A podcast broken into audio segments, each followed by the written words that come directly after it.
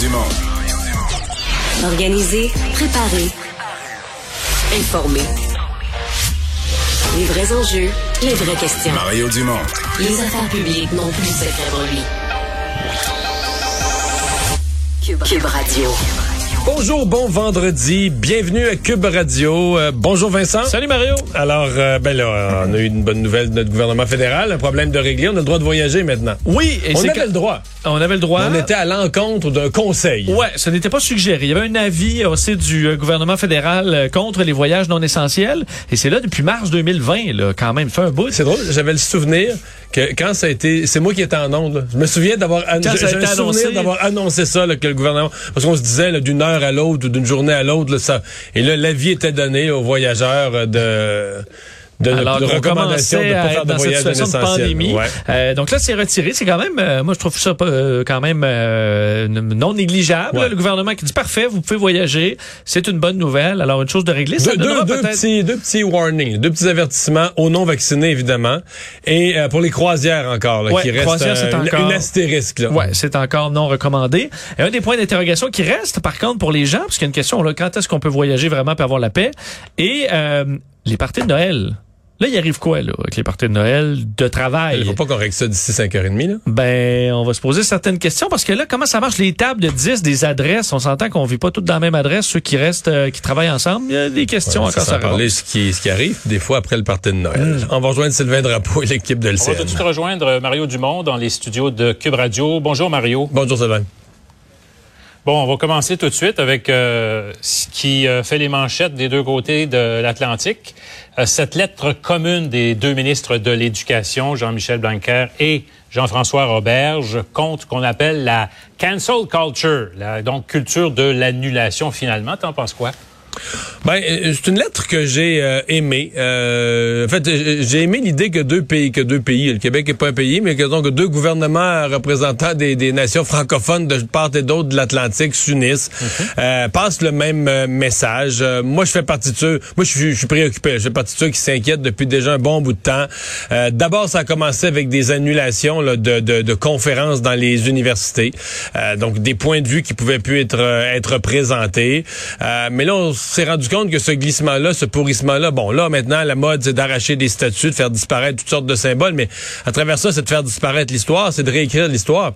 Et ça, euh, ça me heurte profondément. Pas que je pense que toute l'histoire, veut dire, euh, est, faite de bonnes choses. L'histoire est pleine de malheurs, de drames, de guerres. Euh, de nous-mêmes, les, les, Québécois francophones, on est le résultat euh, des plaines d'Abraham où on nous a pas demandé notre avis, puis les Français ont signé un deal avec les Anglais pour régler la défaite des plaines d'Abraham. Puis c'était notre sort à nous qui était réglé, puis on n'était pas vraiment signataires. Donc, tu sais, l'histoire, on peut la fouiller, mais c'est arrivé quand même. On a encore quelque chose à Québec qui s'appelle les plaines d'Abraham. On se dit pas ça existe plus parce que c'était une défaite. Puis là, nous autres, maintenant, les francophones, on a notre gouvernement à Québec. On efface l'histoire. L'histoire, elle est là, elle existe. Faut la connaître, faut la comprendre, faut voir comment elle a évolué. Et il faut aussi corriger. Euh, si des gens ont été historiquement, c'est le cas des Premières Nations, victimes de, moments de l'histoire, ben il faut dans le présent essayer de, corriger ça. Donc, euh, mais dans le cas des ministres de l'Éducation, évidemment, eux, ils étaient beaucoup plus axés sur le milieu scolaire le monde scolaire, qui ne doit pas être un monde d'obscurantisme. C'est juste que moi, je me demandais juste, une fois que le ministre Roberge a, signé, co-signé la lettre avec son collègue de France, euh, j'avais envie d'y demander, euh, il fait quoi avec l'UCAM? Il y a combien de profs à l'UCAM? Il y a combien de départements complets à l'UCAM? Euh, où c'est la norme, là, où euh, une bonne partie des plans de cours dans un département, ben, on, la structure du plan de cours, c'est la, la, culture de l'annulation, la cancel culture, le mouvement woke. C'est une chose de le c'est une chose de le, le, le, le, présenter dans ses grands principes. Et évidemment, les universités veulent pas être réglementées par le gouvernement, veulent s'auto-réglementer, euh, ce qui est correct en principe dans l'autonomie académique. Mais est-ce que les recteurs ont la colonne qu'il faut euh, pour mettre un cran d'arrêt à des extrémistes idéologiques qui prennent de plus en plus de place dans les facultés? Euh, disons que c'est une chose de signer la lettre, c'en est une autre de faire arriver. Il y a un travail à faire aussi avec euh, qui s'en vient là sur la liberté d'enseignement avec euh, Daniel McCann, qui est ministre de l'enseignement supérieur. Donc, euh, euh, je ne sais pas si elle a été consultée avant cette lettre-là, mais il y a une commission en cours, Alexandre Cloutier, donc euh, ancien député du Parti québécois, qui doit rendre public un rapport là-dessus aussi. Là. Oui, tout à fait. Alexandre Cloutier, qui est maintenant dans le monde universitaire, qui est secrétaire de l'Université du Québec à, à, Chicoutimi. Donc, oui, c'est une... disons que ça, c'est un, un, chantier qui est intéressant. J'ai hâte de voir là aussi qu'est-ce qui va en ressortir. On a déjà commencé à voir certaines des conclusions préliminaires, mais euh, on sent quand même qu'il y a une espèce, ce qui est comme un peu rassurant, on sent qu'il y a que le balancier revient, que c'est peut-être aller à un extrême, puis on s'entend, là, plusieurs ont dit dans le mouvement woke, là, y a, à la base de ce que ça voulait dire avant que ça devienne euh, source d'extrémisme, ça voulait dire être réveillé, être réveillé euh, à l'existence de discrimination, être éveillé à l'existence de, de racisme, ça peut pas être contre ça, que des gens soient éveillés. Mais on se comprend que ça, ça a glissé. C'est que tu es tellement éveillé euh, que tu veux plus que les autres parlent, que tu veux plus qu'il y ait de contre-point de vue, que tu peux te permettre ah, euh, de, de, de, de, menacer, d'utiliser les réseaux sociaux, etc., etc., etc. Là. Donc, euh, ah, c'est... devenu un peu toxique comme terme. Là. Dans, dans, dans, un, dans un autre sujet, mais qui est quand même connexe, là, le changement du cours là, de, d'éthique et culture religieuse, ça a été annoncé par le premier ministre, là, par un cours de citoyenneté et culture québécoise. Donc, euh, j'avais en entrevue un peu plus tôt, donc, euh, une des représentantes formées de, ces, euh, de, de l'éthique et culture religieuse, spécialisée là-dedans, qui craint qu'on jette le bébé avec l'eau du bain. C'était un peu son expression, parce qu'il y a quand même des bonnes choses là-dedans. Et là, ça semble un fourre-tout. Puis pour 2022, c'est un peu vite. Bon, euh, quoi, quoi penser de ça? Ben, on, va en savoir plus long dimanche. Euh, le ministre de l'Éducation a convoqué la presse dimanche en début d'après-midi pour nous présenter euh, le, nouveau programme. Ce que j'entends entre les branches, c'est que quand M. Legault a annoncé ça cette semaine, où les gens, les tenants du cours, ont dit, on va en faire, on va mettre n'importe quoi. On est peut-être, le gouvernement est peut-être plus avancé qu'on pensait. Euh, peut-être que dès dimanche, on va voir que le ministre a quand même déjà une idée assez précise d'où s'en va le futur cours. Moi, je, je m'en cache pas, ça fait plus qu'une décennie que je critique le cours d'éthique et culture religieuse, un cours répétitif, un cours qui était quand même idéologiquement, euh, et les gens qui le donnent pour une partie le reconnaissaient, qui était idéologiquement euh, ancré, plus proche du multiculturalisme canadien euh, que de la façon dont au Québec on a pensé l'interculturalisme, la façon dont on a pensé l'intégration des nouveaux arrivants, etc. Donc c'est un cours à mon avis qui devait être repensé. J'ai hâte de voir ce qu'on va mettre parce qu'en termes de citoyenneté, moi j'en ai plein de suggestions là, sur ce qu'un au-delà des aspects culturels et autres, mais sur ce qu'un citoyen euh, doit connaître euh, de la démocratie, de la politique, des réseaux sociaux. Il y a un paquet de problèmes dont on parle euh, à toutes les semaines dans des émissions comme les nôtres, des problèmes vécus par les jeunes, des problèmes de société qui disparaîtront pas demain matin. Et on se dit toujours, ouais, le milieu scolaire devrait faire plus, mais c'est là qu'un cours semblable devrait peut-être faire, faire avancer les jeunes. Donc moi, je suis content, globalement, là, content que le cours change évidemment euh, soucieux de voir ce que ça donnera. Faut pas que ça devienne un fourre-tout.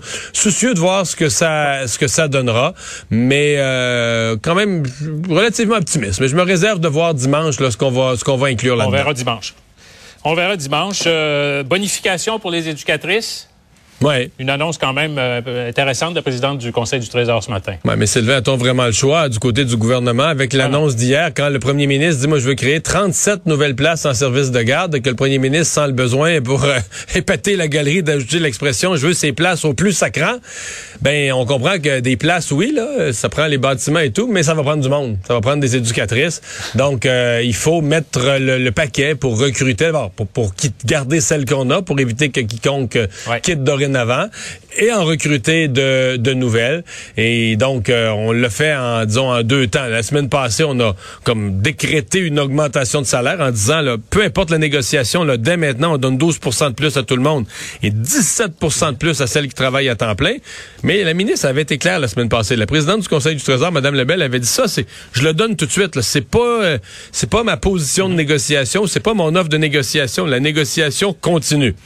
Et donc, une semaine plus tard, euh, elle revient avec là vraiment son offre, euh, qui fait quand même que quand tu fais le cumul, là, on, a beaucoup dit les éducatrices gagnent peu, mais là, on est rendu pour celles qui sont euh, au, sommet de l'échelon, qui ont plus de formation, on est rendu au-dessus des 30 dollars de l'heure. Je dis pas que c'est astronomique, mais je veux dire, on commence à parler quand même d'augmentation de rémunération qui sont qui sont très très importantes. J'ai hâte de voir là j'ai pas souvenir, euh, fait longtemps que je suis la politique euh, de l'intérieur ou comme observateur. J'ai pas souvenir qu'un gouvernement une, une, aussi courte période de temps, mais en même temps, tu vas me dire, on n'a jamais vécu de pénurie de main-d'œuvre, donc on vit dans de quoi de nouveau. Mais j'ai pas souvenir qu'un gouvernement ait versé des augmentations à pourcentage aussi importantes aux infirmières, plus le bonus aux infirmières de 15 000, aux éducatrices, aux uns, aux autres. Alors là, dans le secteur public, à mon avis, préparons-nous parce que dans l'année qui vient, il y a toutes sortes d'autres travailleurs. tout le monde est important. Là. Chaque, chaque citoyen dans une société est sûr que son métier, son rôle est très, très, très important. La personne dit ce que je fais est insignifiant. Mais il y a d'autres travailleurs du secteur public, ben nous aussi, il en manque, puis nous aussi, on fait de quoi d'essentiel, puis nous aussi, on est indispensable. Et à mon avis, le gouvernement va se retrouver euh, avec euh, pas mal de demandes sur, sur le coin de sa table d'augmentation de salaire, mais d'augmentation, pas des 1-2 des, des, augmentations substantielles. Ben, c'est en fait un retour de, de, de, de balancier aussi, diront certains, parce qu'il y a une pénurie de personnel actuellement. Alors, on veut pas que les gens quittent, puis on veut les attirer. Donc, euh, le gouvernement a comme pas vraiment le choix peut-être d'augmenter les salaires. Oui, mais le secteur privé va devoir. Ben, en fait, en, période de pénurie de main-d'œuvre, c'est la loi de l'offre et de la demande. Là. Il, y a, un manque de travailleurs, les salaires vont augmenter. C'est très simple à comprendre. Et ça, ça s'ajoute. Là, on, vient sur un sujet qui était dans les nouvelles économiques d'hier, l'inflation. Mais l'augmentation générale des salaires est aussi un facteur d'inflation. Donc, on est, on est là-dedans. Euh, plus il y a de l'inflation, plus les gens vont vouloir augmenter leur salaire pour garder leur pouvoir d'achat plus les salaires augmentent, ben, tu sais, si les salaires augmentent au restaurant, le prix de ton assiette va augmenter aussi, là. Merci, Mario. Au revoir. Alors Vincent, dans les autres nouvelles, c'est vraiment une histoire, euh, peut-être une des histoires les plus bouleversantes qu'on ait vues depuis longtemps dans le monde du cinéma. Parce qu'il arrive des cascadeurs sur les plateaux de tournage, il arrive des accidents, rarement avec mort, mais ça peut arriver. Mais là, des coups de feu, qui sont censés être à blanc, qui sont censés être juste pour le show, comme on dit, juste pour le son et qui il y a une balle qui part pour vrai et euh, une personne décédée, un autre entre la vie et la mort. Alec Baldwin qui s'est dit aujourd'hui le désolé. Euh. Ouais, une histoire complètement euh, complètement folle qui écoute fait les manchettes là à la grandeur du monde et ben, Alec Baldwin a réagi dans les dernières heures, ça a pris quand même un certain temps, on le voyait sur des photos là pas longtemps après l'événement où il avait l'air effectivement bouleversé, c'est ce qu'il a décrit sur les réseaux sociaux tantôt quelques heures faut dire après donc la mort de bon de Aelina Hutchins qui euh, a été tuée par une, qu'on comprend une balle qui était dans une arme ou qui devait contenir des balles à blanc, blessant également le réalisateur Joël euh, Souza qui lui a eu son congé de l'hôpital.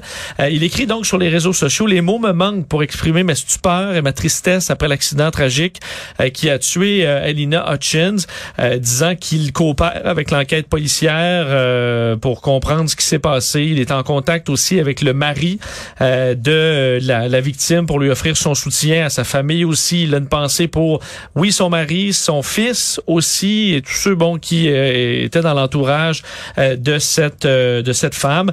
bon, le film Ross qui est tourné, qui est un c'est un western, donc il y a des armes à feu où normalement, on sait, puis on a entendu plusieurs experts aujourd'hui qui disent, écoute, y a de la misère à s'expliquer comment c'est possible une telle erreur, ben, moi, sachant qu'on vérifie et revérifie. Ce matin, je recevais un réalisateur qui a fait des séries policières au Québec, euh, qui a fait Fortier, qui a fait Victor Lessard, où il y avait des séries où il y a eu des coups de feu. Et il peut pas... Ben, en fait, euh, ce qu'on connaît moins, c'est peut-être dans chaque État américain ou à chaque endroit, on a des procédures différentes. Mais ici, au Québec, là... D'abord, il y a un artificier de plateau qui, lui, est en charge des armes, des transporter, de s'assurer qu'ils sont à blanc, qui vérifie une fois, puis une autre fois, puis qui fait vérifier par un autre qu'il n'y a vraiment pas de balle, puis il n'y a pas de danger. Et de deux, on ne tire jamais en direction de gens.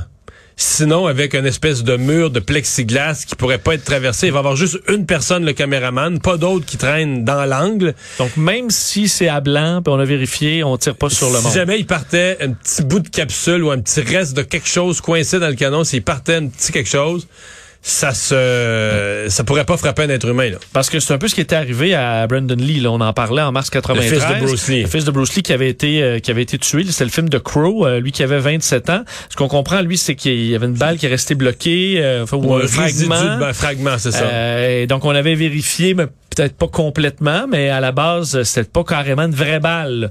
Elle semblait avoir une vraie balle. Alors, qu'est-ce qui s'est passé? On est au Nouveau-Mexique, un État où il y a quand même une circulation d'armes à feu qui a pas que pas ici. Je suppose que les équipes qui travaillent présentement sur des plateaux de tournage au Québec, euh, quand même, parce que dans mesure où c'est que, que des balles à blanc, que des armes qui sont utilisées pour ça, euh, peut-être moins de chances que ça arrive. Parce que là, euh, bon, malheureusement, une balle s'est faufilée. Il y a enquête, euh, tout le monde collabore, tout le monde semble de bonne foi. Mais, il y a une erreur. Je sais pas s'il y aura des accusations. À mon avis, s'il y a des accusations, elles ne seront pas contre Alec Baldwin. Mais le comédien, ouais, écoute, il peut pas. C'est pas lui, mais l'artificier de plateau, celui qui est en charge de fournir une arme qui certifie que, le fusil est chargé d'une arme à blanc, euh, une, balle à blanc, je vois pas. Il, peut y avoir, écoute, c'est une négligence parce que tu engages cette personne-là justement pour ça. Quand même, c'est pas. Tu peux pas te tromper, pas si sorcier de à vérifier là. Parce qu'il y a une ben. place où il y a plein de probablement de séries d'étapes qui n'ont pas été vérifiées, même que c'est ça ton expert, je pense que c'est celui ce matin qui disait même il monte là au Il euh, vérifie là, juste avant de avec l'acteur euh, montrer garde ça c'est les balles et compagnie. Donc euh, une faille là, majeure heureusement, ça rappelle quand même quand tu remontes là, tu faut remonter en 1993 pour voir une histoire similaire. Euh, donc on peut pas dire que c'est euh, c'est une problématique récurrente sur les plateaux de tournage aux États-Unis ou même dans le monde, mais tout le monde était sous le choc aujourd'hui de nombreuses réactions aussi d'acteurs, euh, de, de, de, bon, plein de gens dans le milieu du cinéma qui euh, peinaient à s'expliquer euh, ce qui s'était passé et des pensées pour Alec Baldwin aussi qui traverse quand même une, une épreuve lui-même assez, assez spéciale nos deux champions de la santé qui ont eu le privilège de discuter avec le docteur Fauci. Ben oui, écoute, on va ça passer tantôt. Christian Dubé qui a publié euh, un court message avec une capture d'écran où il était euh, en réunion, euh, bon, virtuelle, avec le docteur Arruda, ce qui est pas nouveau, et le docteur Anthony Fauci, directeur de l'Institut national des allergies, maladies infectieuses, conseiller médical en chef du président américain aux États-Unis. Donc, le fameux docteur Fauci. Est-ce que c'est une demande qui avait été placée pour le kick il y a six mois ou c'était une euh, c'est le ben, docteur Fauci qui avait besoin de voir euh, ce qui se passait au Québec. C'est ça, on n'a pas tous les détails. Ce qu'on dit, c'est qu'on a discuté de comment on allait pouvoir vivre avec le virus, donc la nouvelle façon de faire, euh, ce qui s'en vient pour les prochains mois. À quel point une rencontre comme ça par Zoom, t'es vraiment capable d'avancer ou est-ce qu'il y a quand même un peu de un peu de visibilité derrière ça? Je voyais par contre dans les les commentaires et les les, les, bon, les tweets entre autres par rapport à ça écoute, c'était que des complotistes qui étaient excités par cette nouvelle-là, en disant, écoute, c'est le prochain criminel de guerre et compagnie là, qui est rencontré par Christian Dubé, ça n'a pas de bon sens. On en était là. là. Mais alors, euh, petite discussion euh, concernant la COVID entre ces, euh, ces experts. Moi, personnellement, là, j'ai plus vu ça, je sais pas comment t'expliquer ça, mais mettons... c'est deux Québécois là, qui feraient, pratiqueraient un sport puis qui ils rencontrent euh, c'est ça, là, ils essaient leur idole. Ils essaient de rencontrer leur idole. Deux Québécois qui font de la, de la peu de formule atlantique, tout ça, puis qui essaient d'avoir mené une conférence avec Lewis Hamilton, non? C'est pas. parce que parce que je Ouais, parce qu'on écoute, je pense pas faire le tour des provinces. Euh, je pense pas que ça a été demandé par le Dr. Fauci. Là. Non. Puis en tout respect pour le Dr. Fauci, là, les Américains euh, ont bien des qualités, mais sont peu soucieux de ce qui se fait. Euh, oui, de ce qui se passe au nord, tout à fait. Euh, est-ce ben, qu'on aurait nord, plus... au sud, partout, là. Oui. Est-ce qu'on aurait pu voir euh, davantage Dr Tam, euh, dans quelqu'un au fédéral?